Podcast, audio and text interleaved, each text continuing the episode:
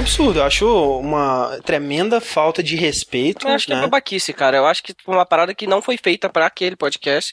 Foi feito há muito tempo atrás. Hoje em Uhum. dia isso não acontece, entendeu? Então eu acho que não é, não é legal reviver esse tipo de coisa assim, saca? Sim. E, velho, o pior de tudo é, é que assim, sem nem pedir, tá ligado? Chegou É, e botou, velho. E, e eu fiquei sabendo por terceiro, sabe? Tipo, quando o nego, nego veio falar pra mim que, ah, que legal ouvir você, eu não tava sabendo, fiquei um cara de bunda, sabe? Muito escroto isso, cara. O coitado do Sushi, que nem tinha nada a ver com a história, ele ficou quase dois dias inteiros ali, Pois é, mal. velho, ele não tava lá, sabe? Aí, tipo, meio que excluíram ele de tudo também, né? Porque aí ficou falando, ah, não, o sushi tá lá no jogabilidade, mas ele não era do download, então não, não era pra ser assim, não sei o quê. É, Sim. por isso que a gente chamou ele aqui, porque do jeito que tá, tá insustentável, cara. A gente precisa fazer alguma coisa, não tem como continuar assim, entendeu? Velho, se você não fizer nada, eu vou enfiar porrada nele. Não, não. Eu já cortei relações. Não, não precisa disso. Eu tenho uma ideia, acho que dá pra resolver. E o que pode acontecer é do. Tá chegando, tá chegando, tá chegando aí, tá chegando.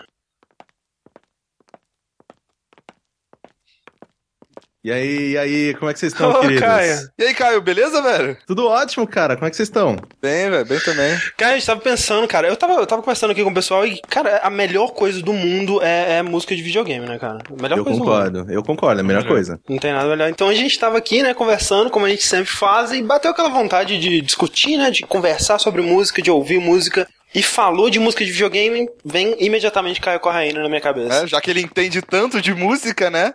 Não, calma, eu tô sentindo vários comentários meio irônicos aí. Eu, eu fiz alguma coisa que. que não, não fui irônico. Eu fui sincero. Eu só queria te convidar, cara, pra, sei lá, apagar qualquer mágoa. Mas, mas, mágoa? O que, que que tá acontecendo? Eu sou o André Campos, Eu sou o Ricardo Dias. Eduardo Sushi. Eu sou o Diego GC. E eu sou o Caio Corraine. e esse é o 38º Dash Podcast do Jogabilidade.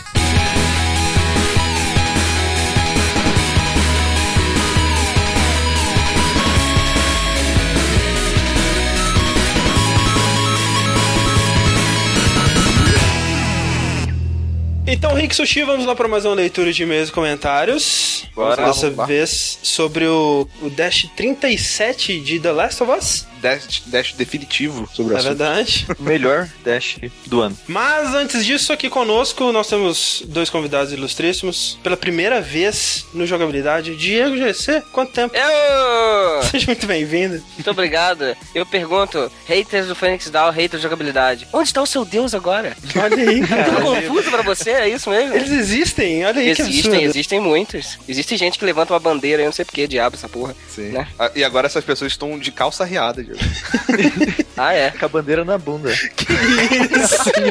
sushi já chega. É isso aí, cara. Muito bem. É isso que a Eu tô com meu bode de pipoca aqui, só olhando. Mas de onde que você vem, Diego? De onde que, onde que as pessoas podem encontrar mais do Diego? Download! Opa! Não fala isso, meu Deus. Que absurdo. Então, eu estou lá no Phoenix Down, né? Um projeto que eu não queria parar de falar de videogame. Quando o site acabou, eu comecei a fazer um review de análise de games por semana em vídeo. A parada começou a crescer de maneira absurda. Oh, Aí a gente começou a criar podcast, criar coluna em vídeo e hoje em dia não tenho mais vida.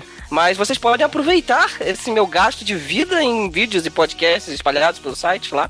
Muita coisa legal. E eu convido vocês a conhecerem, quem não conhece. Não conhece, não, até eu tô lá. É, verdade. Uma vez por mês, mas eu tô lá. Verdade. Olha aí, cai semana que vem. Daqui a duas semanas cai está lá novamente. O projeto Exatamente. continua. E o Caio, mais uma vez aqui conosco. Aê! As pessoas que não gostam de mim aqui vão ficar mais putas ainda, Não né? tem. Cara, eu não, eu não sei que vocês estão falando de hater, eu só vejo amor, cara. Amor por todos os lados.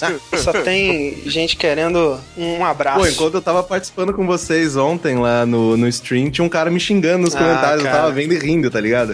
eu falando de, do cara que me odiava na internet, o cara, ah, eu também. E, o- e o, e o Caio vem de onde? Vem do. daquele. Como é que chama? Aquele sitezinho lá? Caralho. É o jogo sobre as pedras. eu faço jogo sobre as pedras todas as semanas. É, eu trabalho lá no arena.ig.com.br, né? O Arena IG, que é o- a parte de games do portal IG.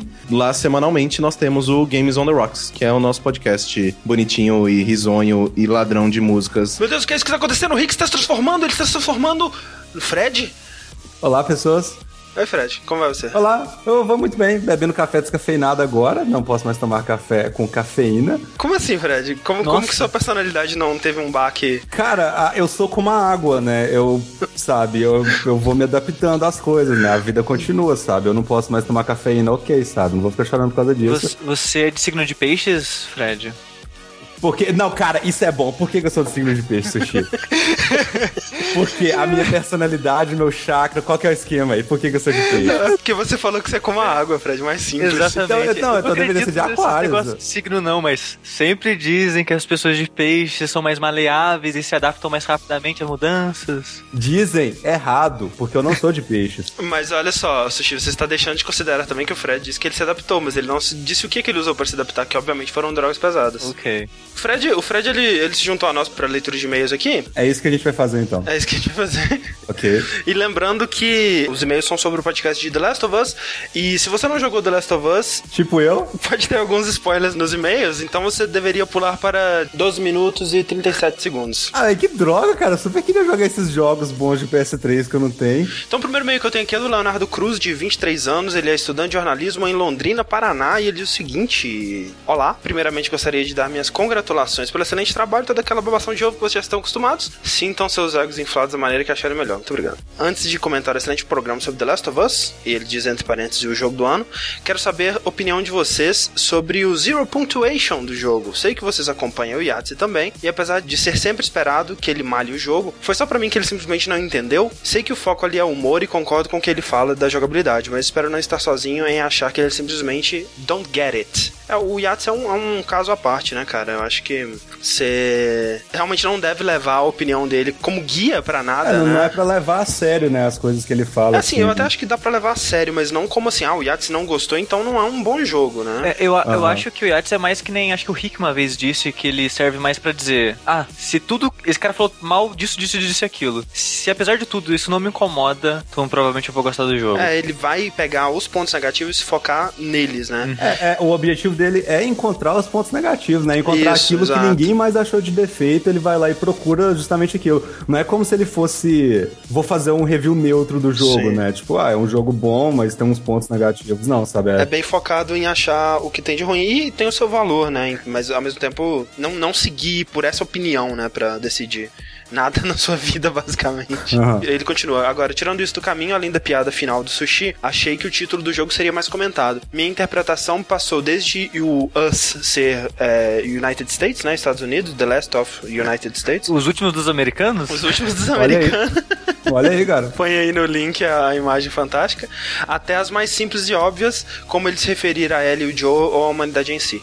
Mas cheguei a uma conclusão diferente. The Last of Us, numa tradução livre, o que sobrou de nós seria a própria essência humana. Ou seja, o que resta em nós mesmos no momento em que tudo é tirado de nós, toda a esperança. No caso de Joe, o que sobrou foi seu próprio egoísmo motivado pelo medo da perda. É, já da Ellie, o medo de ficar sozinha no mundo, que pra mim foi o motivo dela ter aceitado a mentira dele. Eu, eu, eu acho Muito que o nome é mais simples, É. na minha opinião. É, é mais, é mais simples, ele simplesmente é os últimos humanos no Os mundo. últimos de nós, né? Os- as últimas pessoas, Sim. o que restou dessas, da, da, da humanidade, realmente. É, né? mas pode ser que, que seja mais coisa. É verdade, é verdade. Muito obrigado, Leonardo, pelo seu e-mail. Sushi, por favor, o próximo. Olha só, que bonito. Foi dia dele esses dias, né? Quem, de quem? Como é que, do que você tá falando? Mr. Schrödinger. Olha aí. Foi dia dele esses dias. Foi ou não foi o dia dele esse dia? Ah, entendeu? Entendeu? É isso que você tem que pensar. O Snake comemorou esse dia passando o dia inteiro dentro de uma É caixa.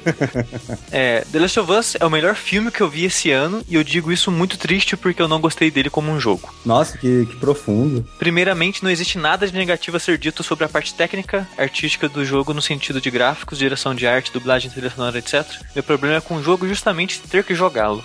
Na minha opinião, os problemas aqui são os mesmos de Uncharted. Excesso muito grande de inimigos e falta de necessidade de ser um jogo. Em todo momento eu me via enfrentando aquelas waves de inimigos pseudo-puzzles para ser compensado com uma CG. O jogo em momento nenhum aproveita o fato de ser uma mídia interativa para criar momentos de tensão emocional, de fazer você sentir que a vida da Ellie estava nas suas mãos, que você era responsável por ela e que você tinha que protegê-la. Só uns diálogos escondidos e uns colecionáveis, porque o importante é acontecer numa cutscene. Eu consigo sentir que eu salvei o universo em Mass Effect, eu dei um tiro na boss, Metal Gear Solid 3, eu cuidei da Clementine no Walking Dead, mas não fiz nada além de matar os inimigos e zumbis couve-flor em Last of Us. Eu achei o final do jogo muito bom e corajoso, adorei a- de verdade a Ellie, uma das melhores personagens dos games. Infelizmente, enquanto eu jogava ali, ouvia e discutia sobre o jogo, eu só conseguia pensar como é essa história, bem clichê, mas que funciona, e esses personagens não ganharam nada por estar em um videogame. Enfim, parabéns pelo podcast que conseguiu fugir do padrão de amor hiperbólico chato que tem circulado esse jogo. Muito obrigado, Mr. Schrödinger. Vê se cuida melhor do seu gato aí, mas es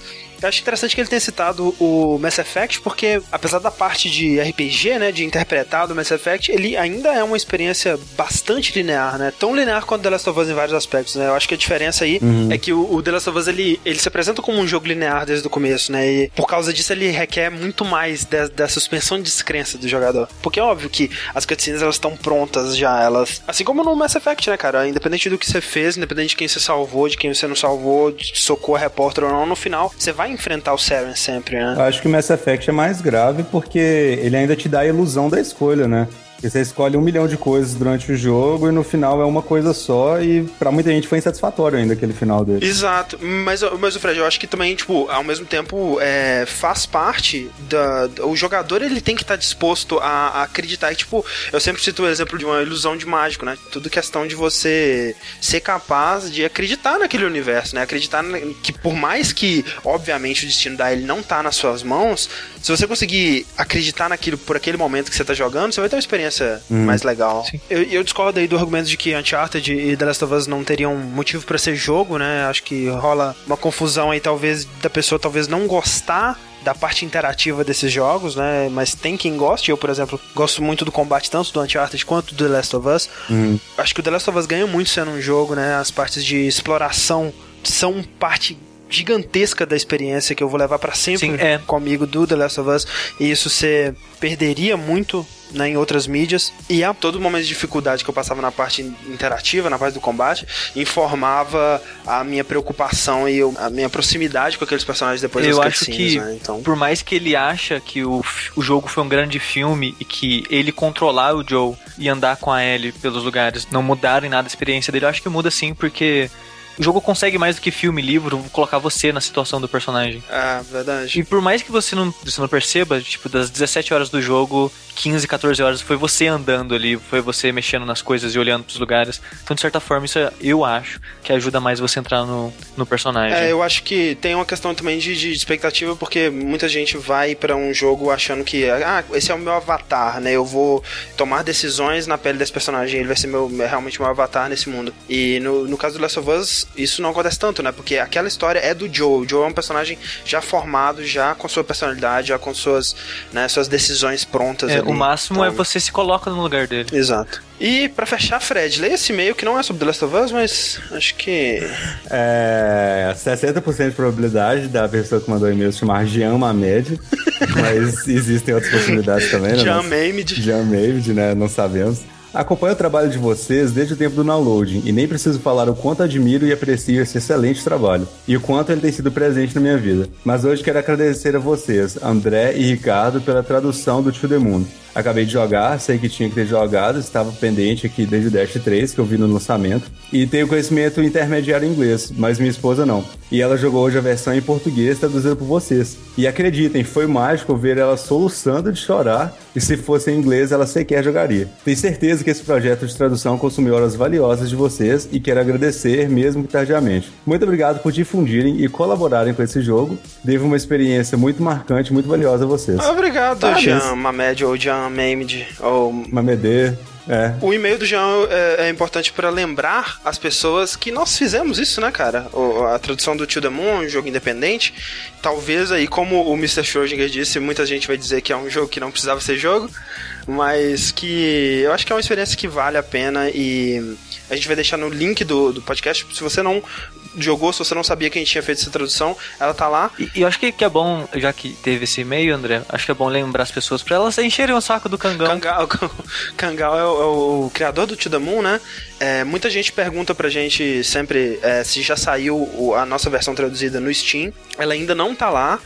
É meio chato a gente ficar insistindo com o Kangal pra ele colocar essa versão lá, porque a gente sabe que ele tá trabalhando na sequência do To The Moon, né? na- no episódio que vai, que vai juntar os dois jogos. Mas se a, a gente fica meio sem jeito de pedir, mas vocês não precisam ficar, né, cara? Porque vocês estão querendo comprar o jogo dele. Exatamente, vocês são os clientes dele. Exato, então é, mandem e-mails, a gente vai deixar linkado aqui no post o Twitter dele, o e-mail dele, pra vocês que estão dependendo dele sair no Steam pra poder comprar, poderem encher o saco dele bastante, pra ver se ele põe o jogo no Steam de uma vez, né? Né? Uhum. A gente terminou o Kills mesmo, mas a gente tem um- um- uns recados finais aqui, porque pra você que não acompanha a gente pelo Twitter, você provavelmente não ficou sabendo que essa semana a gente, a gente lançou uma enquete, uma pesquisa do jogabilidade, pra conhecer você, né? O nosso ouvinte, nosso, nosso público de modo geral. Você não precisa colocar nome, você não precisa cadastrar, você não precisa nem colocar e-mail se você não quiser.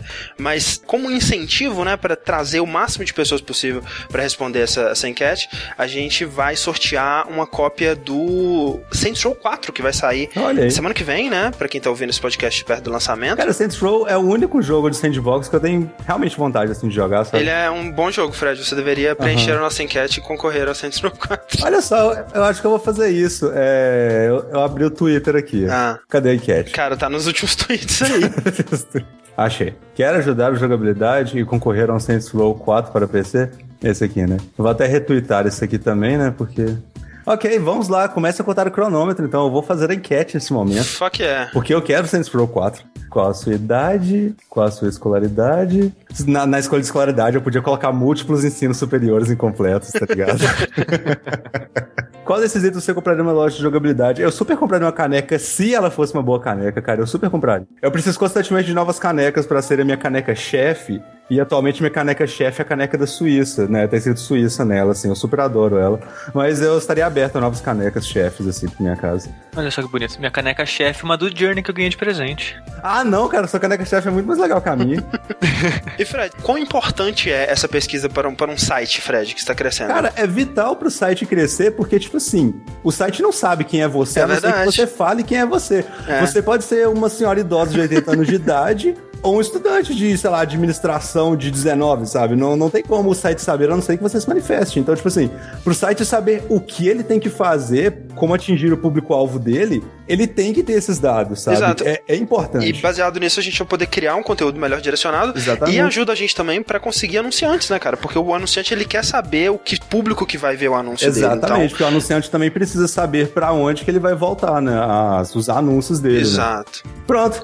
Olha aí, cara. E, e olha que eu fiz conversando com vocês Conversando. ainda, hein? Ah, eu, eu nem me empenhei em bater um tempo recorde, tá ligado? Fred, você conseguiu fazer aquela Pokénote que você tava planejando há um, um tempo atrás aí? Eu fiz uma vez, mas eu estou sempre aberto à possibilidade de fazer mais, né, cara? É sempre bom, porque... Um dia desse a gente vai fazer um jogabilidade stream de, poké, de Pokémon, de Team Fortress, né? Um- Olha aí, cara. A gente quer que o o Fred seja o nosso host desse jogabilidade stream e que ele lidere o time com seu saudoso boa time. Cara, tomara, cara, vai ser muito divertido, é muito legal jogar Team Fortress em, em grupos, assim. Isso, lembrando que se você não segue, se você não acompanha, você perdeu o Rick se tornando o maior mestre Pokémon que já viveu na história da humanidade. Ele zerou Pokémon recentemente. Eu perdi isso. É verdade. E a gente já começou semana passada o Parasite Eve. Eu estou jogando pela primeira vez Parasite Eve. Eu nunca tinha jogado, eu não sabia do que se tratava.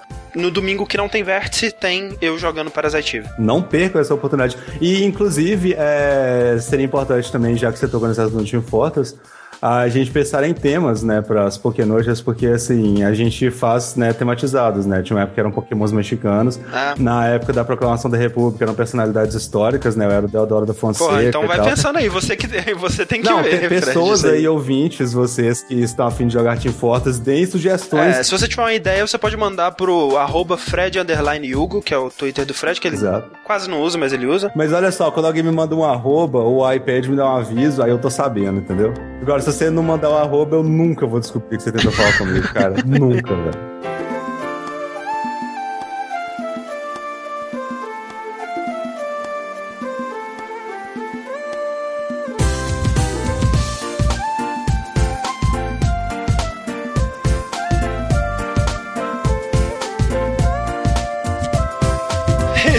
Volta, vamos começar aqui com as músicas que todos nós escolhemos, né? Todos nós escolhemos duas músicas, como somos muitos, a gente geralmente escolhia três, mas acho que duas dá, dá pra ser feliz aqui. Quem quer começar? Primeiras damas, Diego. Desculpa. Por que eu? Porque você é o que tem a voz mais fina no podcast. Lá pé. Então tá, eu vou, vou começar aqui, puxando talvez a música que seja a melhor música de games já feita na face da Terra. Olha aí, Não, não, a minha. grandes declarações. Na verdade, é porque assim, toda vez que me convidam pra um podcast de música, e aí eu ficava me coçando pra praticamente botar elas em todos os games que eu download. Mas toda vez que me convidam, fazem assim, ah, escolhe uma música que você vai pra caralho, eu sempre escolho essa bendita música. Uhum. Que pra mim é uma das melhores melodias já feitas em. Na verdade, assim, primeiro que eu vi ela, não parecia que eu tava jogando videogame, sabe? Parecia que. O que, que é isso, cara? Como assim? Como essa música estão fazendo chorar aqui nessa porra dessa fase? Tem espinhos pra tudo quanto é lado? Eu acho É. que eu sei do que você tá falando. Estou falando de Sticker Brush Symphony, de Donkey Kong Country 2. Mas eu peguei uma versão bem animada pra ela, né? Que é a Bramble Reprise, né? A versão do Super Smash Bros. Brawl. Que, na verdade, não é a minha preferida, não é a versão preferida que eu tenho. A minha preferida é a do Serious Monkey Business, né? Que é o CD. Ah, tá. É uma boa 2. versão também, é. Sim, é bem, é bem mais lentinha ainda, cara, tem muito instrumento, é, é, é completa aquela música. Mas eu peguei essa daí porque eu acho ela mais animada e vai ser ótimo pra começar aí o nosso podcast musical. Toca aí.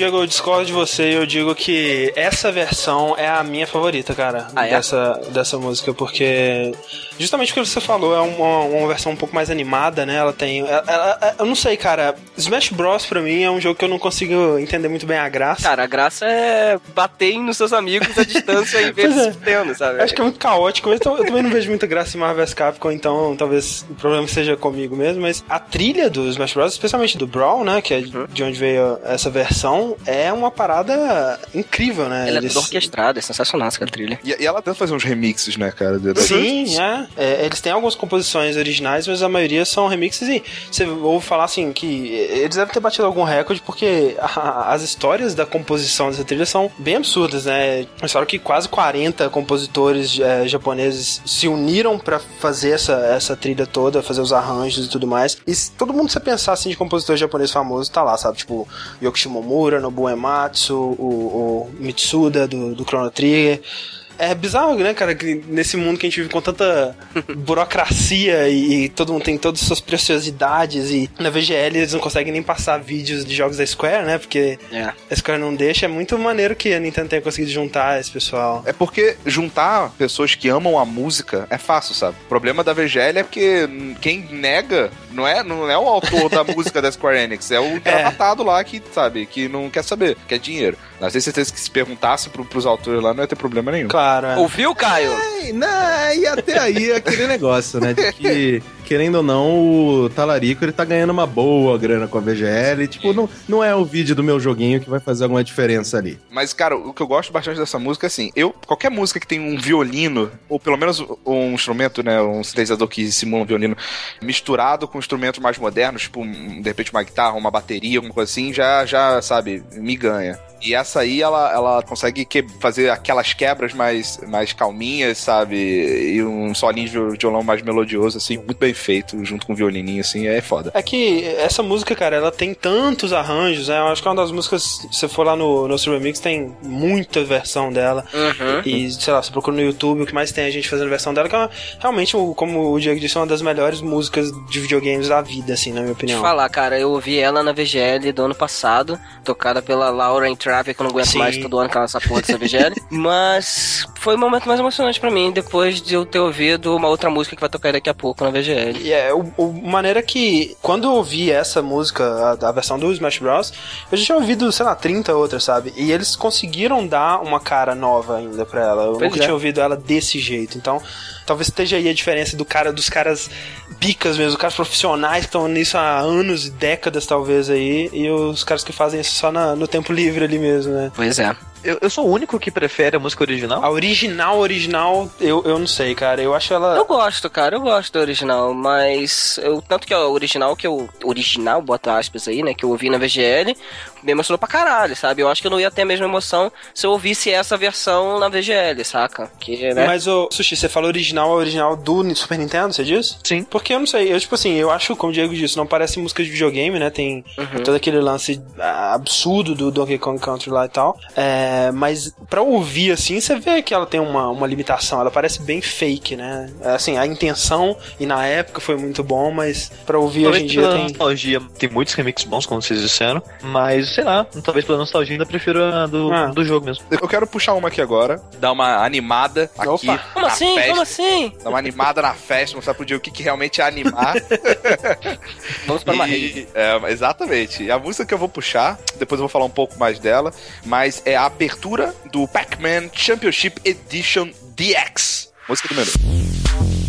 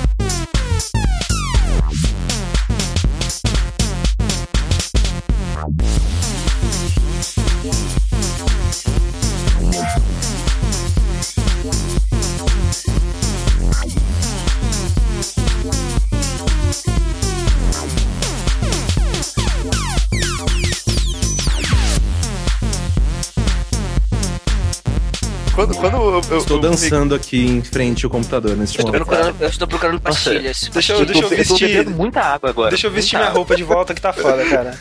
Quando eu peguei esse jogo pela primeira vez, cara, sem sacanagem, eu não consegui jogar logo de cara. Eu fiquei um tempo no menu, assim, sabe? Eu vou te falar, Rick, eu nunca dei a mínima pra Pac-Man na minha vida e Uhum. essa música foi a razão de eu ter dado uma chance pra esse jogo, Com velho. certeza, cara. É um jogo que dá um remix excelente no Pac-Man, não é na estrutura verdade. do jogo do Pac-Man, fica muito, muito divertido. É quase outro jogo, né? Exato. É, é, a única coisa que Basicamente. igual são as fantasminhas, as pastilhas e o Pac-Man, velho. Porra, mas o- a base do jogo é essa, caceta. pois é, né? É, mas, mas a mecânica muda, né? Que a, ideia mecânica- era enfileirar fantasma pra comer tudo ao mesmo tempo e tudo mais. É, exato. É uma filha, fazer uma filhinha de fantasma. é né? filhinha de fantasma, né? Não é sobreviver, é, é controlar os fantasmas. Anyway. E as músicas, todas deles são muito boas, né? Uhum. Mas a do menu, ela é pra mim a melhor. E eu fico muito triste, pelo menos antes do DLC, eu não sei se depois é, mudou, é, de não ter nenhum. não ter como jogar. É, com, Com ouvindo ela, né? Exato, exato. É tipo uma escolha de Sofia, assim. Se, ou você ouve a música ou você joga, meu Deus, o que eu faço? É, que, que eu Bote o faço? fone no ouvido e jogue. Exato. Ô, ô Rick, você fica triste com isso, eu fico triste porque eu só escuto música basicamente com fone de ouvido, porque eu não tenho, né, um equipamento de som. E eu queria ter um subwoofer gigante aqui, cara, pra ver os vidros da minha casa pulsando e o baixo dessa música é muito sinistro. Colocar um cara. copo, um copo d'água em cima dele pra É. ficar. Eu tenho. Exato. Eu fico um pouco triste dessa música não ter saído de um jogo por volta de 2005. Porque nessa época eu era tipo DJ, né, do colégio. Eu pegava músicas e Nossa, não, Olha pera, não. Co- Rick, para de falar na assim, música. Rick? Foca neste momento da sua vida. É, porque, porque eu baixava, porque ninguém sabia usar computador. E eu sabia usar o Nero, sabe? Fazer música e dar fade in, fade out entre as músicas. Caraca. Então eu era o DJ, né? Eu Rick, baixava. parceiro do Undermarques, cara. Sim, cara, eu baixava as músicas, fazia os mix das festinhas do colégio. Você colocava você falando no meio. E aí, galera, agora música do Pac-Man, yeah! eu não fazia isso, mas. Aí que eu- dava o telefone de contato, né? E aí, gostou do trabalho? Liga aí, Ricardo Dias, 99587289, Se yeah! não, li- se não ligar, você vai ver. Tô aqui a noite toda, né? O que eu fazia, na verdade, era pegar a música de videogame e botar Ah, no CD tá. e não falar pra ninguém que era de videogame. E nego via pra mim e falava: Caraca, que música foda, de onde que é isso? Eu falei: Ah, não, peguei lá de fora, uma música. Não sei, tá, não sei. tá bombando nas baladas lá de fora, não sei que. Rick, eu vou te confessar que eu também já utilizei dessa técnica, não de ser, di- não ser DJ, mas utilizar a música de videogame nas coisas e as pessoas acharem incríveis. E, meu Deus do céu, você é genial e blá blá blá. Teve uma vez na minha faculdade que a gente tava fazendo um documentário, um documentário bem sério e tal, sobre toque e tal. A minha função é editar o, o documentário. E aí eu coloquei como a música de encerramento a música do Silent Hill 2. Olha aí, olha aí. Ó, E Opa. aí as pessoas piraram assim, caralho, essa música ficou incrível, ficou perfeita e tal. Ela é melancólica, só que ao mesmo tempo ela tem um clima de esperança, porque as pessoas estão se tratando e blá blá blá. E elas começaram a pirar em cima da música. Eu falei, então, é de videogame. Aí todo mundo. "Brrr". Você deu mole, tá vendo? Vocês deviam ter falado. Tira, não, não tira. é um hit, Nunca lá. fala, Né? nunca fala. Não, tira, tira. Põe Led Zeppelin aí. Põe Led Zeppelin. Já tem que botar fake plastic trees pra esses momentos. Eu queria deixar essa música por último, mas já que tá falando de Silent Hill, já vou puxar essa agora, que a primeira música que eu vou falar é a Love Sound. Salminho do amor. Salminho do Amor, do Silent Hill 2. Sou na caixa, DJ. DJ Rick, DJ Rick. Pariu.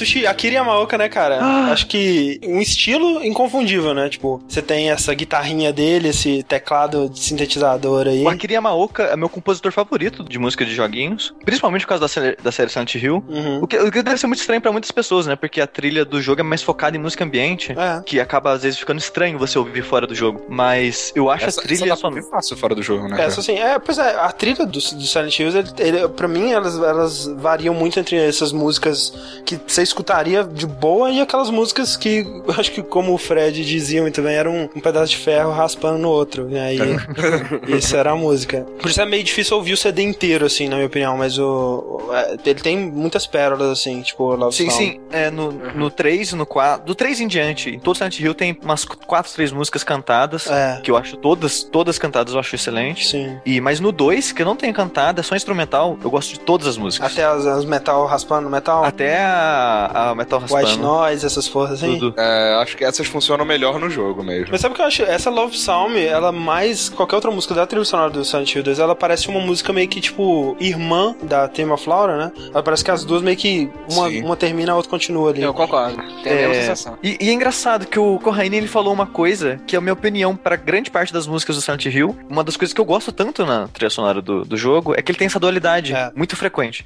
Que você chegou até a falar, acho que no download, no Silent Hill, não lembro qual download, você falou que achava que as músicas eram ah, muito alegres. Elas ficavam, parecia ficava estranho no jogo porque você achava. Elas dão um contraste, né? Assim, É, é, esse contraste eu acho foda. é. Mas eu não, não, não enxergo dessa maneira, sabe? Porque eu acho que, que ela- principalmente essa Love Sound, ela tem essa dualidade, sabe? Você sente. Pra mim, a música do Silent Hill é como se fosse um sorriso falso, sabe? Quando alguém pergunta, ah, tá tudo bem, você dá aquele sorrisinho assim, só pra não preocupar a pessoa. É o sorriso da Mona Lisa, né? Sim, a, a música, ela, a bateria e o ritmo é um pouco mais agitado e de certa forma feliz, entre aspas. Aham. Mas só que a música ainda tem, tem aquele tom melancólico e triste, sabe? E, e eu gosto muito da música e do sentimento que ela passa e essas coisas. Eu acho muito foda. Quer dizer, o Akira deu fora da, da série Silent Hill por um tempo, né? Ele parece que vai voltar no próximo, dizem rumores por aí.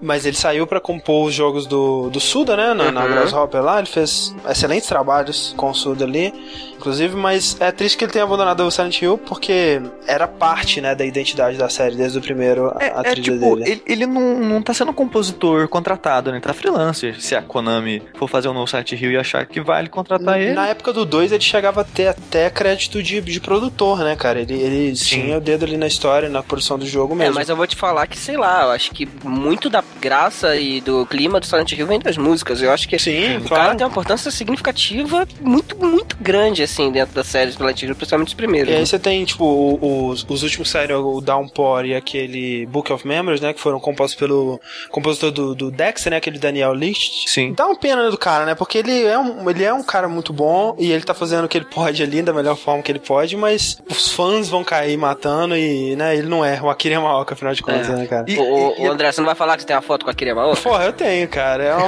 uma foto muito bonita, inclusive. Você ia gostar uma foto com o cara lá, o do compositor do Dexter? Não ia, cara, não ia. Não ia pendurar na minha parede a foto. E, e engraçado que, tipo, a melhor música, né, do, desse Book of Memories, que é o último que saiu pro Vita, é uma versão cantada da, da Love que Isso, isso é maneiro. No- nos créditos dessa música aparece, né, a Akira Yamaoka, mas porque foi baseado em músicas dele, né? Porque a, a- a versão, eu tinha achado inicialmente que era do Akira Yamaoka, mas é do, do Daniel List aí. E é uma versão muito legal, cara, porque ela é cantada pela Mary Elizabeth McLean, né, que é a, a moça que canta todos as, os vocais do Silent Hill a partir do 3 e manda bem pra caralho, né? Toda música que ela canta é muito foda. E olha só, cara, a letra da música é escrita pelo Troy Baker. O que que esse cara não faz, né, velho? Caraca, velho. ele, ele, ele dança também na, Deve no- nos shows ao vivo. né? Porque ele, ele dubla o, protagonista, né, do Book of Memories, e alguém deve ter chamado, ah, estamos precisando de uma letra aqui, ele, ah, deixa comigo, eu vou lá. E ficou bom, cara, ficou, ficou bom. É legal que ela pega aquele... tananana,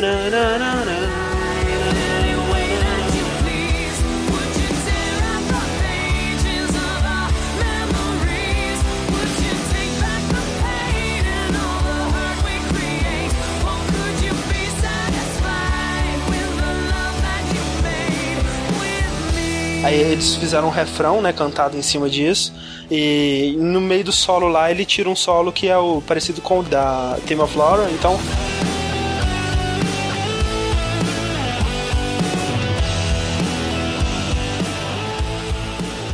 Meio que uma É homenagenzinha. ele que toca também. Deve ser ele que tocou, compôs. Bom, ele sabe tocar violão, a gente sabe é disso. verdade. É verdade, é verdade. O cara é multitalento, é um homem da renascença esse Troy Baker. É, ele é, ele é incrível. Você entra na, na Wikipédia dele, você fica até triste, né? Porque você fala, pô, não, eu já trabalhei há tanto tempo, conquistei inúmeras coisas. Você entra na Wikipédia do cara, você. Nossa. Fica muito triste, muito triste. Você não é nada. Oh, yeah. E então, falando de ficar triste, eu vou falar aqui de, de Yuzo Koshiro, que é um dos meus compositores favoritos, não, não é o meu compositor favorito, como o Akira é do Sushi. Mas é uma coisa triste porque há muito tempo, muito tempo mesmo, cara, a gente pensa em fazer um game score, um podcast sobre ele, né? O Yuzo Koshiro. Aí, pô, vamos fazer, vamos. A gente olha a lista de, de jogos que ele compôs e aquela caralhada de jogo RPG de Mega Drive que a gente nunca viu na vida. E como que vai jogar essa porra? Não conheço nada disso, não conheço nada disso. Aí a gente desiste. Sempre desiste. E só que sei lá, eu tava pensando que daria pra fazer talvez um, um, um podcast sobre o Yuzo Koshiro em Streets of Rage, cara, porque a trilha dos seis é inacreditavelmente foda. Assim, ao contrário da maioria, o, o Streets of Rage 1 é o meu favorito, né? É o que eu tinha o cartucho, e é nele que você chama um carro de polícia com bazuca pra te ajudar. Foda. Qualquer outro argumento. Em qualquer lugar. É. Inclusive em cima de uma balsa. Exatamente. Ou no Inclusive elevador. dentro do elevador. Pô, é irado, cara. A mira é ali sinistra. Mas no quesito da trilha sonora, eu acho que minha favorita é a do 2, cara. Então, vamos ouvir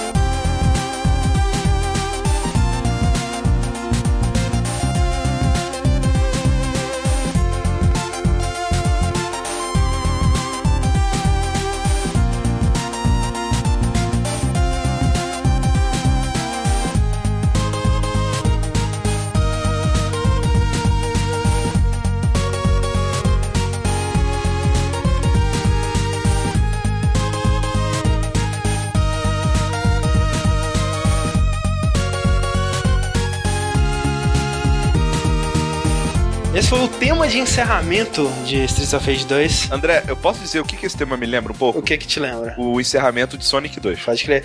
Eu acho, cara, que esse, essa música é um exemplo clássico de um, te um bom tema de encerramento de videogame dessa época. Sim, cara. Perfeito. Porque é aquele tipo de música que, que. Aquela música feliz, né? De ah, estamos acabando, mas ao mesmo É, tempo. você ganhou, parabéns. Mas ao mesmo tempo Certo. tem aquela sensação de ah, despedida, de a gente não vai dar tchau pra esses, essas pessoas que nos acompanharam. Eu consigo imaginar essa música e, e quando eu ouço ela, eu imagino os caras andando na É, praia, exatamente. em direção ao pôr do sol, virando pra trás, dando um tchau, tipo, lentamente, assim, Mas é dando uma tipo isso piscadinha é. e voltando a andar, sabe? Tipo o final de Hakusho, assim, também, sabe? tipo, Total, pra ver, cara. assim. É tudo, cara, é muito anime, né, mesmo, dessa Muito. época. Uma, essa música, ela, inclusive, ela remete a algumas músicas do Streets of Rage 1. É algo que o Yuzo Koshiro, ele fazia, que era muito foda, cara. Um cara em 92, 93, sei lá, ele já fazia remix e fanservice do, do próprio trabalho dele de outros jogos, né? Ele, às vezes, pegava uns trechos de algumas músicas, assim, do Streets of Rage 1 e colocava pra compor novas músicas no- nos outros jogos. Então, muito maneiro. E, mais uma vez, o estilo dele, como o estilo do Akira Yamaoka, é uma parada bem distinta, né? E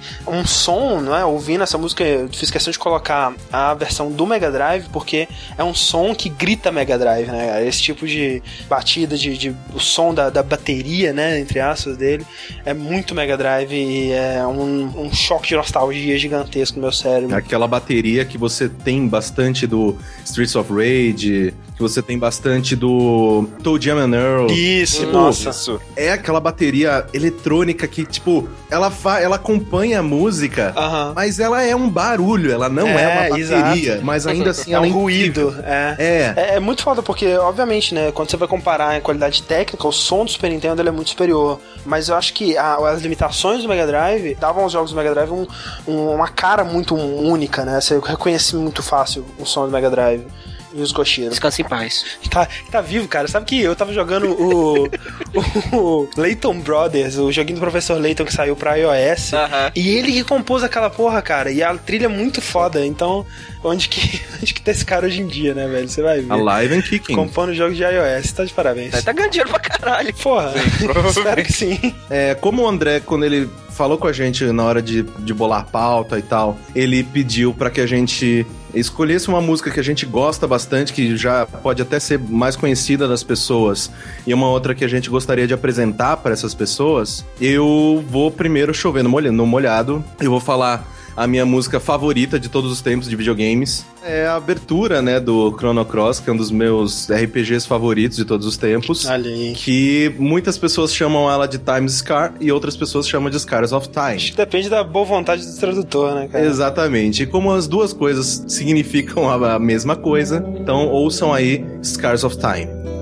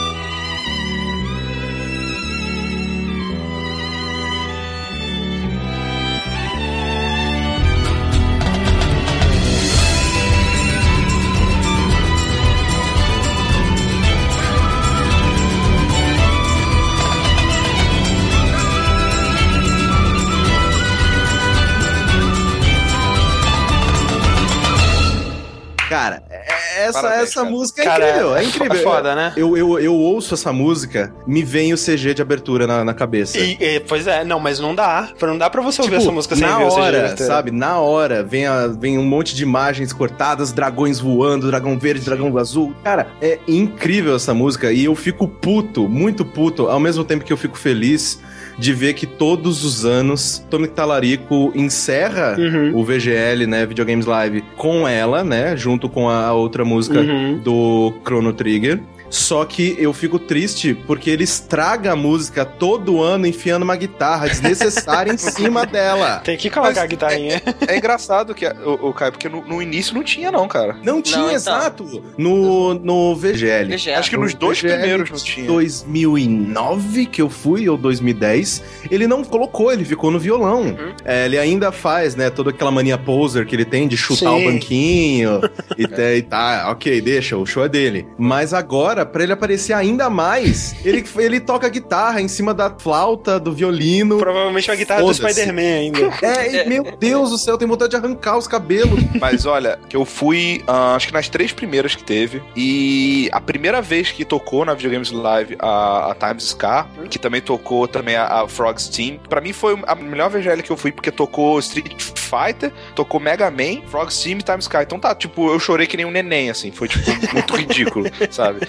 Foi um momento muito emocionante. Essa música é muito foda, muito foda. O momento mais emocionante que eu tive numa VGL não foi com Donkey Kong, né? Foi com o Times Scar a primeira vez que eu ouvi, que fechou uma VGL, né? Desde então, ele começou a tocar todo o final da VGL. Acho que na última ele não tocou no final. Mas teve uma VGL que eles botaram até saxofone no meio da música lá, que eles estavam com carinha de. É, é porque foi, foi na, na, na, na vez que veio a guria do Snake Eater. Snake cara. Eater, isso Ah, aí. Aí tá. ele fala, ah, vem cá, vem tocar saxofone aqui, que você sabe falar, tocar saxofone, vem cá tocar no meio dessa música também. Então é isso aí, né, cara? Vamos botar tudo quanto é instrumento nessa merda, cabe. Tem pandeiro também já, né? Porque qualquer coisa vale, então. Vai, vai, faz uma versão pagode, Times Scar. É, a próxima vai ter os caras jogando capoeira no palco. Mas, ô, ô, Caio, você falou do vídeo, cara, e eu acho que é foda porque dá pra perceber que o, o, o vídeo ele foi criado especificamente pra música, né? Sempre tem muita abertura de jogo que o cara, ah, põe a música, depois a gente faz o vídeo, então já tem o vídeo pronto, põe a musiquinha em cima, o que encaixar melhor. E essa não, é muito sincronizado, né, velho? Você tem, começa com a parte mais calminha com o livro, aí depois tem aquela parte totalmente abertura de anime que vai mo- mostrando os personagens aparecendo assim Sim. e tudo mais. E a- o corte da- das, das cenas do vídeo é bem nas subidas da música, né?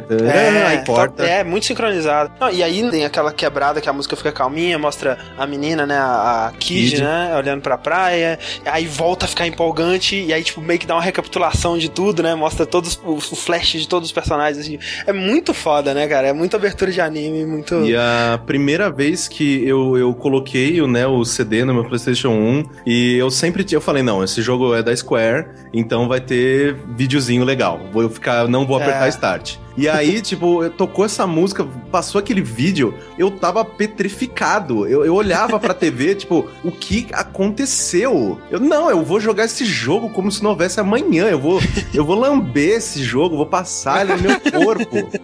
Que Como que não é assim que se joga, né? Você sabe. né? é, exatamente. E, cara, eu tava absurdado. Eu não tinha. é, ele foi um dos primeiros RPGs, assim, que eu realmente joguei. E aí, depois dele, que ele abriu a porta pro, pra eu retomar diversos é, jogos que tinham saído antes dele. Aham. Então, pra mim, foi. Nossa, foi um, um impacto absurdo, assim, de que eu, eu não tava preparado e nem esperando nada daquilo naquela É época. foda, cara, que eu, eu tive um, um vácuo na minha história de videogames na época do PlayStation. Eu não joguei Chrono Cross na época, só que eu era muito fã de Chrono Trigger, né? E quando depois, com o advento dos emuladores e tudo mais, eu fui correr atrás do Chrono Cross, esperando a continuação de Chrono Trigger. E na época eu comecei a jogar empolgadaço e aos poucos eu fui. É, não, cadê o Frog? Cadê o Chrono? Não tem. E, sabe, motivo bobo que me fez parar de jogar. E hoje, assim, né, ouvindo essa música e vendo o vídeo de novo, me dá vontade de, de tentar de novo, porque parece ser um. Todo mundo fala, né, que é um dos melhores Vale RPGs. pena. Envelheceu É muito não, bom. cara. Não envelheceu não. É muito bom. Tranquilamente. Falando em Yasunori Mitsuda, compositor de Chrono Cross, e aprendiz de quem? Nobu Ematsu. Você pode não gostar de Final Fantasy, você pode não gostar das músicas dele, você pode até não gostar do bigode dele, que eu acho que é uma falta de caráter. De respeito. Respeito, é, respeito. Bigode de É, respeito. mas você tem que admitir que o cara, ele é um dos maiores compositores, né? Nem que seja pelo volume de composições, ele tá compondo pra videogame, que literalmente desde antes de eu nascer. E acho que a última vez que a gente falou de um de Final Fantasy profundamente num, num podcast foi pra falar do, do 6, que na minha opinião é a melhor trilha que ele já fez e, e a trilha é responsável por uma das cenas mais fodas da história da era 16 bits, da era dos videogames mudos, que é a cena da ópera em Final Fantasy VI. Né? É incrível, Sim. cara. Só de lembrar você arrepia. É, é, pra quem não, nunca viu, não conhece, não sabe do que a gente tá falando, é uma cena que a personagem, a Celis, ela tem que participar de uma ópera, né? Ela tem que se infiltrar na ópera, fingir que ela é a atriz principal e cantar nessa ópera. Daí você tem a mecânica mecânicazinha de ler a letra no papel e depois você tem que memorizar e na hora que você tá cantando você tem que dizer a, a, o verso certo, né? E é uma mecânicazinha muito criativa, Uhum. mas o mais foda é que como eles não tinham como fazer a parada em voz, né? Três minutos de voz do Super Nintendo seria impossível ocupar o cartucho É, inteiro. tem que ter um outro cartucho. Insira, Insira esse cartucho, cartucho nessa parte. Exato. Pra conseguir fazer isso, eles, eles colocaram o que seria a voz dela no chiptune, acompanhado da letra aparecendo no ritmo da música na tela. Então ficou meio que um karaokê e você consegue imaginar totalmente ela cantando a letra, né, na sua cabeça. É, é muito foda, é uma cena, assim, emocionante até hoje. E minha grande tristeza é que eu nunca encontrei uma versão realmente boa dessa música fora do chiptune, né? Inclusive quando ia sair o terceiro álbum do, do Black Mage, né, que é aquela banda do Nobuo Ematsu, e foi revelado que o nome do, do álbum seria Darkness and Starlight, que é uma referência a essa música, um dos versos dessa música. Eu fiquei, caraca, agora, agora vai, André é todo molhadinho. Realmente nesse álbum tem uma versão uma- muito foda dessa música, um 15 minutos, uma ópera realmente, com narrador, com a porra toda, com vários atos, né? E ele faz inclusive o que seria a ópera inteira, né? Não só a cena com a Maria que você vê no jogo. Mas é uma música que eu gosto muito mais na teoria do que na prática, né? Porque ela, ela é muito ópera mesmo. Eles pegaram uma, uma cantora bem clássica, assim, de ópera. E, sei lá, né? Não é aquela coisa que você escuta de boa, você tem que parar, escutar, ok. Você não, é, você não vai ouvir no metrô, né? Exato. é. Super ligadão, igual o Rick na época que era DJ. Yeah! Eis que, finalmente, depois dessa época saga toda, saiu o álbum de Final Fantasy VI Doce Remix, que é o Balance and Ruin, e eu fui imediatamente buscar lá como tinha ficado todas as versões das minhas músicas favoritas, e eu encontro essa pérola que nós vamos escutar agora.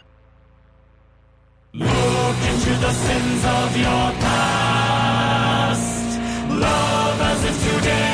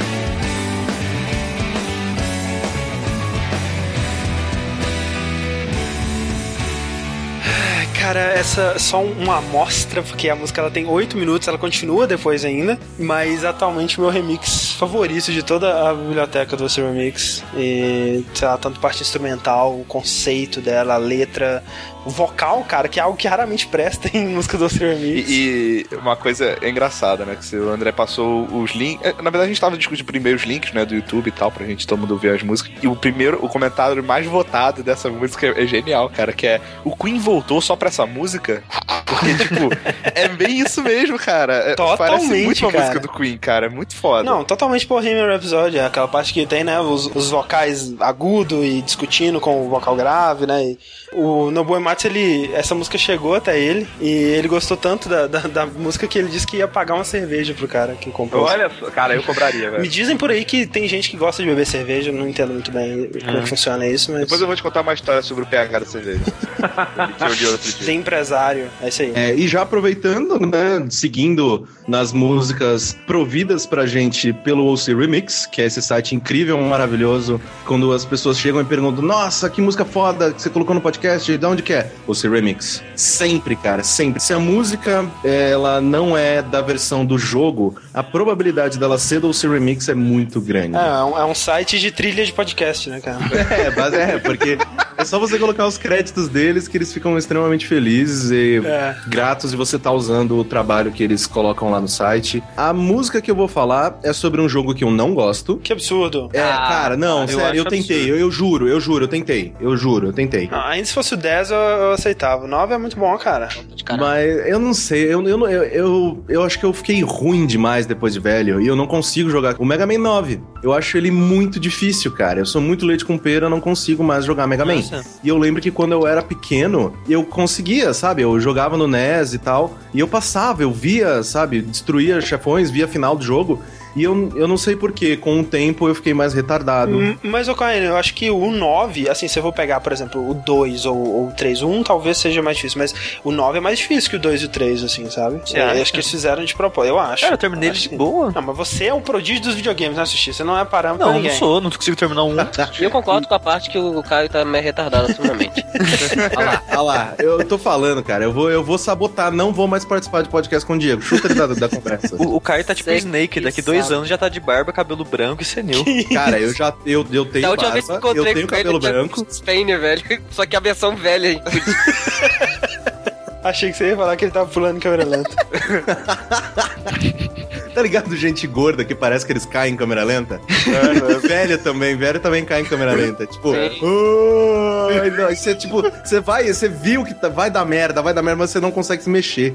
Só vê acontecendo. Você consegue evitar, né, cara? Exato, aí você tipo, sonho, né? ri, chora, não sei o que você faz. Mas voltando a Mega Man 9, também a música que eu escolhi, ela é interessante porque é, ela é a música da fase da primeira inimiga, né? Ah, é verdade. A primeira chefona do Mega Man 9, que é Splash Woman, cujo tema é Splash Blue, só que eu estou falando do remix que é Splash Waltz, lá do Isso. OC Remix do CD Back in Blue, que é incrível. É E, excelente. bom, ouve primeiro a música, depois a gente fala mais dela.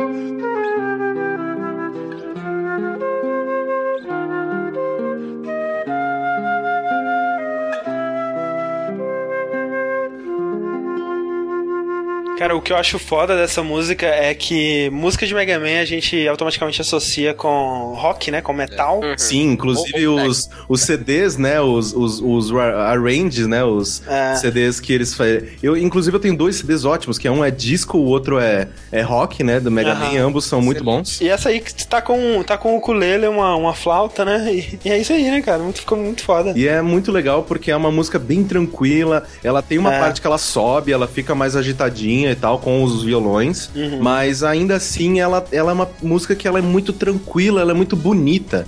E é difícil eu achar isso de música. Achar a música bonita. Geralmente, eu sou um troglodita e eu julgo música com músicas é, divertidas, animadas e tal, ou música deprê. Que é, né, música, ah, briguei com a mulher, ah, eu dei meu trabalho. Aí você vai ouvir, sei lá, Adele. Mas essa é uma música que eu acho bonita. Tipo, eu ouço, eu fico feliz, sabe? De tipo, caralho, que, que boa sacada de transformar uma música. Ela é muito bonita, mas ela não condiz com o Mega Man. assim, eu eu não consigo É, eu imaginar o Mega Man, sabe?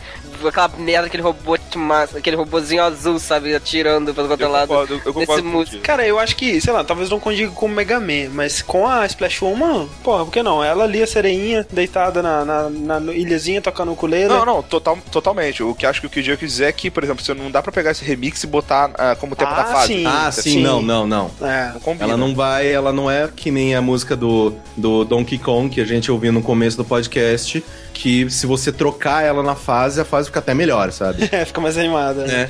Mas não, ela é uma música que, sei lá, ficaria pra uns créditos ou alguma outra. É, Sim. um RPG protagonizado pela Splash Olha. Caralho, incrível. Eu sou meio ruim pra reconhecer essas paradas, assim, e... Vocês acham que ah, os instrumentos dessa música, eles são de verdade ou eles são... É, De zoa. Teclado, assim, sintetizador e tal. Sample, né? Eu tenho a sensação de que ela é muito orgânica, sabe? Parece que as pessoas estavam, se, se forem mais de uma pessoa, né? Que no caso eu acho que até que não, mas eu acredito que eh, na minha imaginação são tipo duas pessoas que estão brincando, e três pessoas que estão brincando com os instrumentos. É. Saiu essa música, sabe? Você vê que ela não é perfeitinha, né? Ela tem algumas, algumas falhazinhas assim, na flauta. Você vê que alguns momentos em que a pessoa teria que pegar é, é, né, o fôlego ali. E quando você tem a música no sample, ela sai perfeitinha demais, né? Acho que esse que é o Sim. diferencial. Rapaz, você meio que percebe, a- principalmente a menina que tá tocando flauta, você percebe ela respirando pra, pra começar a tocar de novo. Isso eu acho muito Fica foda. muito bom. Não, eu ia Ah. botar uma música de Mega Man 9, mas aí eu caí colocando na minha frente. Eu ia botar justamente. Se fode aí, que- lol, lol, lol, lol. Ló, ló, ló, pra você também. Era a música que justamente é a abertura até do, do, dos podcasts do Phoenix Down, que é, é o C-Remix também. O C-Remix é uma fonte que eu tenho pra conseguir Total. músicas boas de videogame, fora os que já existem, as composições originais, mas remix de videogames com qualidade é lá.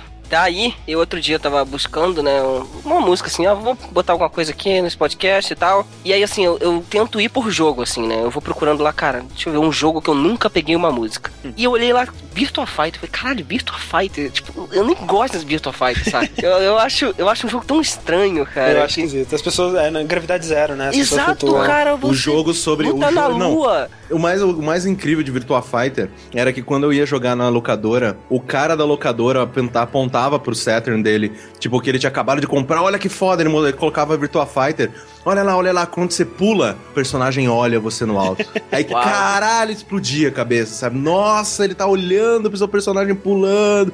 É, pulando 15 metros de altura, demorando 3 anos pra descer. Era incrível. E aí você dá um chute no joelho do cara e ele quica pra trás com uma cambalhota. É. Girando, né? Assim, eu entendo toda a importância que esse jogo teve pros Sim, jogos 3D, não sei o quê, mas eu não consigo engolir hoje em dia. Mas essa música, aliás, toca ela que eu já falo sobre ela.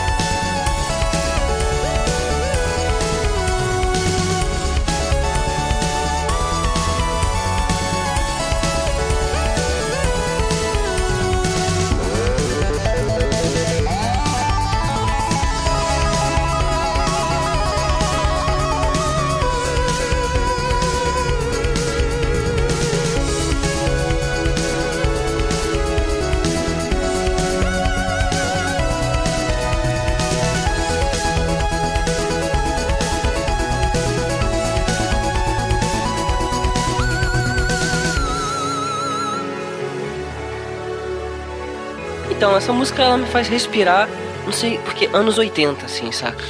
Ela eu me lembro, sei lá, de uma tarde de eu, sei lá, jogando Atari e uma música dessa tocando no fundo. Parece, sei lá, um- uma abertura de seriado anos 80, saca? Eu Não, não, sei, não sei explicar exatamente Ah. o que eu sinto com ela, mas quando eu vi a primeira vez eu tinha um sentimento tão bom, cara, tão gostoso. Eu falei, tá aí, vou dar um crédito pra Virtua Fighter. Aí joguei de novo, achei uma merda, velho, nunca mais. mas a música é Foi boa. decepção. Esse cara que compôs a trilha do, do Virtua Fighter, ele era o cara da SEGA, dos arcades da SEGA. Ele compôs todo, tudo que tinha de arcade da SEGA na época, desde dos Virtua Fighters até Daytona. E esse remix é sensacional, especialmente porque ele é um remix mais recente. E eu sinto que o outro remix ele tá cada vez mais rigoroso com as, né, os envios. E eles têm barrado muito música que, quando a música se assemelha demais ao original, eles já cortam, né? E é bom, você vê, esse remix é a prova de que é bom deixar passar de vez em quando, né? Porque essa música ela é bem parecida, mas ela é muito boa, ficou uma versão muito boa e. Eu vou te falar, cara, eu não conhecia o original. Foi tipo um achado pra mim mesmo. Eu, como eu falei, eu fui dar uma chance a um jogo no C Remix pra tentar procurar, procurar uma música e me apaixonei por ela, saca? Eu vou mandar agora uma música dos anos 80 de verdade. Bom, ela não é dos anos 80, mas ela é literalmente anos 80 em espírito, que é a Knock Knock. Quem é? Diego. Não. Caralho, vocês estão incríveis hoje. Sério. É a Knock Knock do Hotline Miami. Toca aí, Rick. que DJ.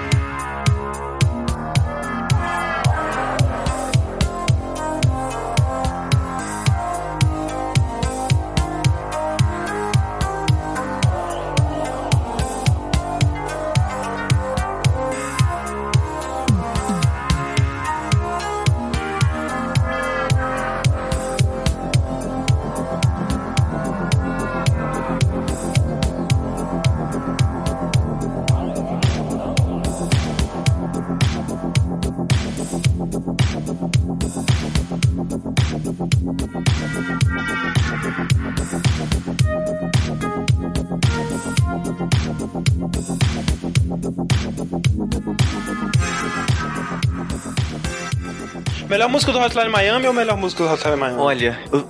eu- hum, difícil, viu? já, é já difícil demorou, escolher. demorou. Sushi, por sua culpa agora eu estou extremamente violento, eu vou bater na minha esposa. Uma- uma- essa música, ela, ela me bota pilha, cara. Não, não mata ela, só uma culpa vai ser dos joguinhos. Não começa com Ok, essa- é verdade, já estamos cheios disso essa semana. Essa música, ela, ela brinca com um lance que eu acho incrível em música. A maneira que, se você ouvir no fone, parece que ela vem de posições diferentes da sua cabeça. É. E ela tem um lance que ela fica wom, wom, wom, wom, e isso fica pulando de um fone pro outro. Faz de novo, E faz dá, de novo.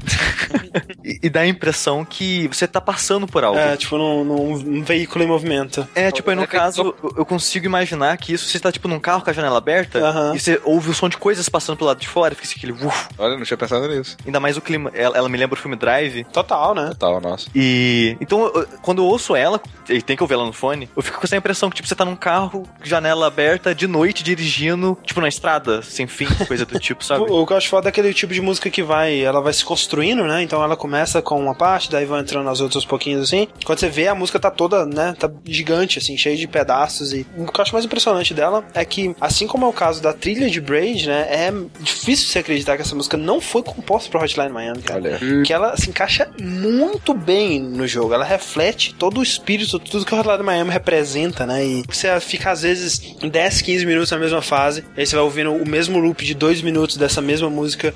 E, né, uma música eletrônica que já é naturalmente repetitiva. E você tá lá fazendo a ação repetitiva de, de matar, né? E morrer e tentar de novo. E aquele restart constante ali. E é foda, né, cara? Quando você termina e dá aquele silêncio.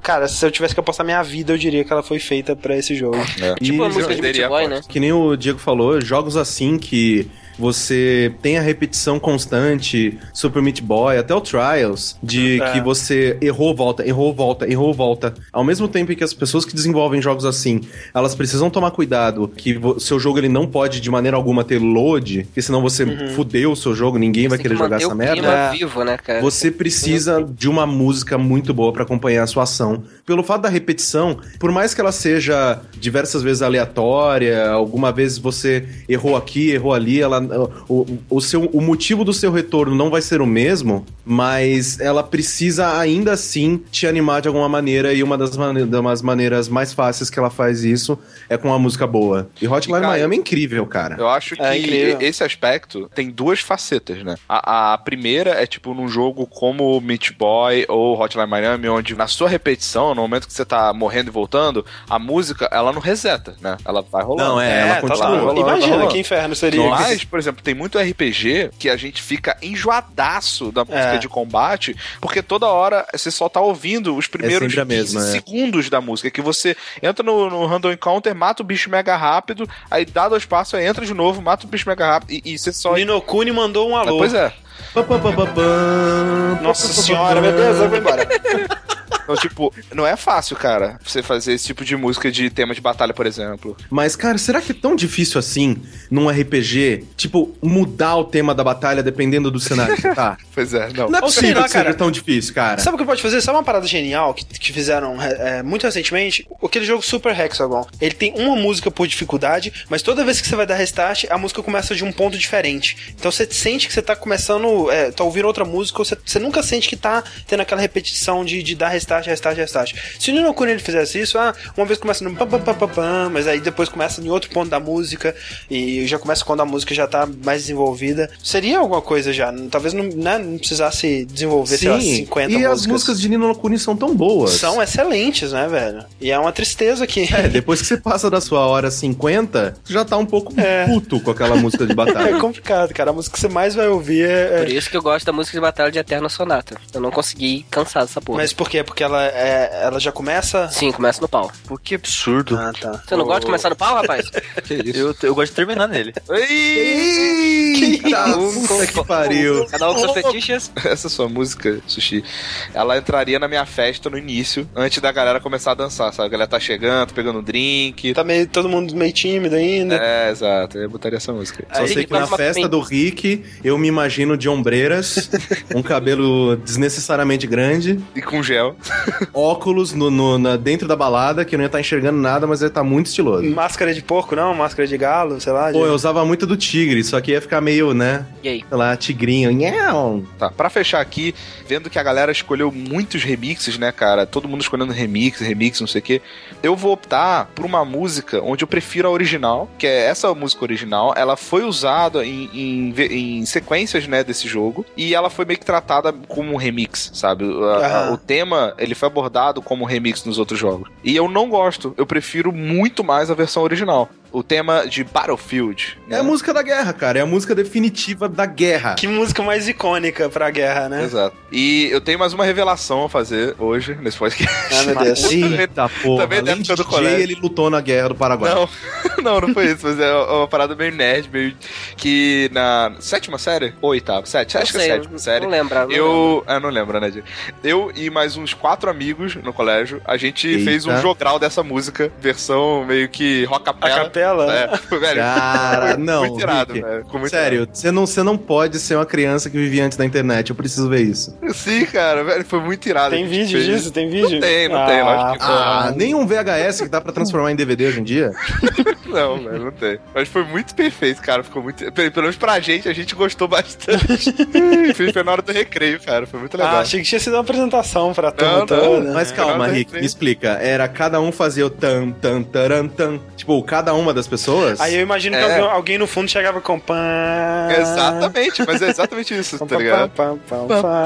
Exatamente isso, cara. E, e a gente tinha um esqueminha de cada um ia entrando aos pouquinhos, sabe? Depois tava todo Opa! mundo. Eita! Não, gente. Deixa a infância feliz do Rick aí, gente. Pô. Concordo que a versão é, original é melhor.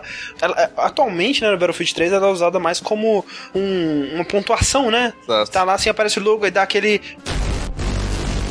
Como se fosse tipo, quase uma versão dubstep da música. Exato, tipo isso. É assim, né? É raro um caso de um jogo que tem um- um- uma pontuação sonora tão icônica que você pode usar só isso e o pessoal vai reconhecer, né? Em qualquer lugar. E ela me lembra bastante o tema do Piratas do Caribe, É. que é Verdade, uma verdade. da, que na minha opinião é uma das melhores trilhas de filme que saiu nos últimos tempos, sabe? Verdade, verdade. É, e é- ela tem uma grandiosidade, né? De tipo, Sim. é, eu não joguei o Battlefield 1942, infelizmente, mas essa música ela tocava quando assim, na abertura, no quando você tava esperando pra entrar numa É, partida. não Onde era, ela- não era Rick, era tipo no, no briefing da missão, no loading, assim. Ela tocava na abertura do jogo e tocava no load, né? Quando tá carregando o mapa, né? Que aí tem Pra dar aquela. um hype, né, cara? É, Fica no hype pra já. deixar todo mundo maluco já. Aí, tipo, Pega helicóptero, joga helicóptero nos inimigos, joga granada, X1 na faca. Joga- pega o avião e o- tá com o avião na- no inimigo andando a pé, né? Exato, nossa, é o tipo- feeling do Battlefield. É. Battlefield, né, cara, é uma, uma representação muito realística do que seria a guerra se os seres humanos fossem imortais, né, velho? Porque ninguém, Exato, ninguém cara, tem amor falou- na vida, joga Falou avião, tudo, vai... Cara, se fosse isso, né, cara? Se, tipo, as pessoas não morressem na guerra, elas simplesmente desaparecessem e voltassem. Outro... É. Ia ser muito divertido, cara. Eu ia querer dizer. Seria muito maneiro a guerra. Eu chego Não, mas calma, não é que ia ser divertido, mas você tem que colocar as, lei, as regrinhas aí pra não virar bagunça. É. Você ia sentir dor morrendo? Será? Então, Não sei. É, Se você realmente. sentisse né, dor então, morrendo, Não, não, olha só, se, se o Battlefield é uma representação realística, então não, se, ninguém lá sente dor, então tá de ah, boa. então foda-se, vixe, eu ia Ah. pular do porta-aviões na água de cabeça, de barriga, né? Tem mais, hein? Se você não ganha pontos, se você atirar no ponto de respawn dos outros. É verdade. Pode, vai levar bando admin aí. É, porra. Mas é isso aí, vamos encerrar aqui então em estilo bélico. Muito obrigado, Caio Corraine. Eu que agradeço o convite, muito obrigado, e é muito bom ouvir de primeira mão, antes da- até dos ouvintes, sobre o passado conturbado de Ricardo Dias. Muito obrigado, Diego. Eu que agradeço o convite. Muito legal aqui gravar um Dash com vocês. E fica o convite aí também, né? O Rick já participou. Fica o convite aí também pro André e o Sushi aparecerem lá. Só chamar. Só no seu tema ainda. Maravilha, maravilha. Então a gente encerra por aqui mais um Dash. Toca aí, toca aí, André.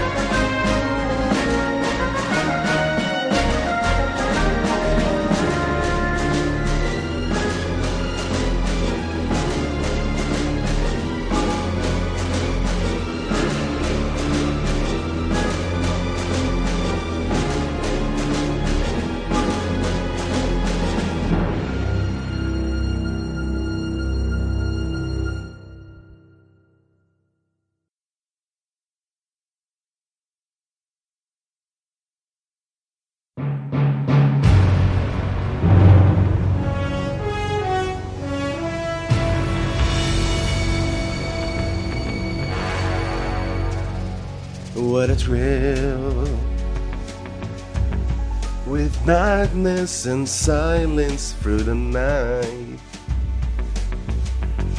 What a trail. I'm searching the mountain to you. What a fear in my heart. But you're so supreme. I gave my life, Not for honor, But for you. In my time,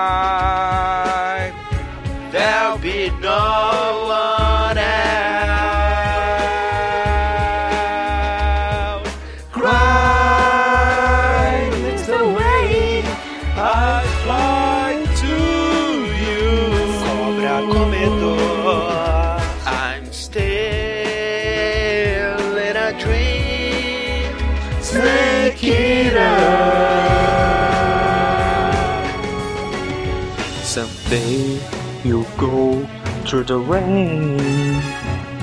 Someday you feed on a tree frog.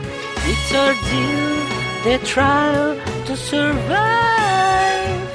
For the day we see new light.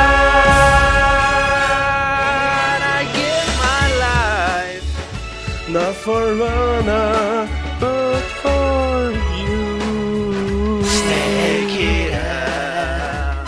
my time. Thou be.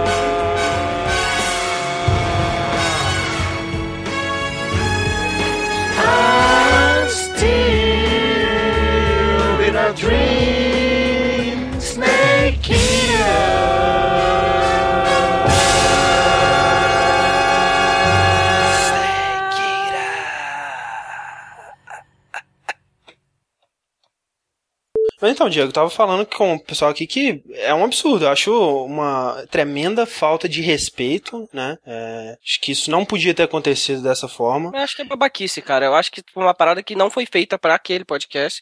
Foi feito há muito tempo atrás. Hoje em dia isso não acontece, entendeu? Então eu acho que não é, não é legal reviver esse tipo de coisa assim, saca? Sim. E, velho, o pior de tudo é, é que assim, sem nem pedir, tá ligado? Chegou É, e é. botou, velho. E, e eu fiquei sabendo por terceiro, sabe? Tipo, quando o nego, nego veio falar pra mim que, ah, que legal ouvir você, eu não tava sabendo, fiquei um cara de bunda, sabe? Muito escroto isso, cara. Pois é. Não, e Eu o, o, o coitado do. do... Peraí, O que foi, meu filho?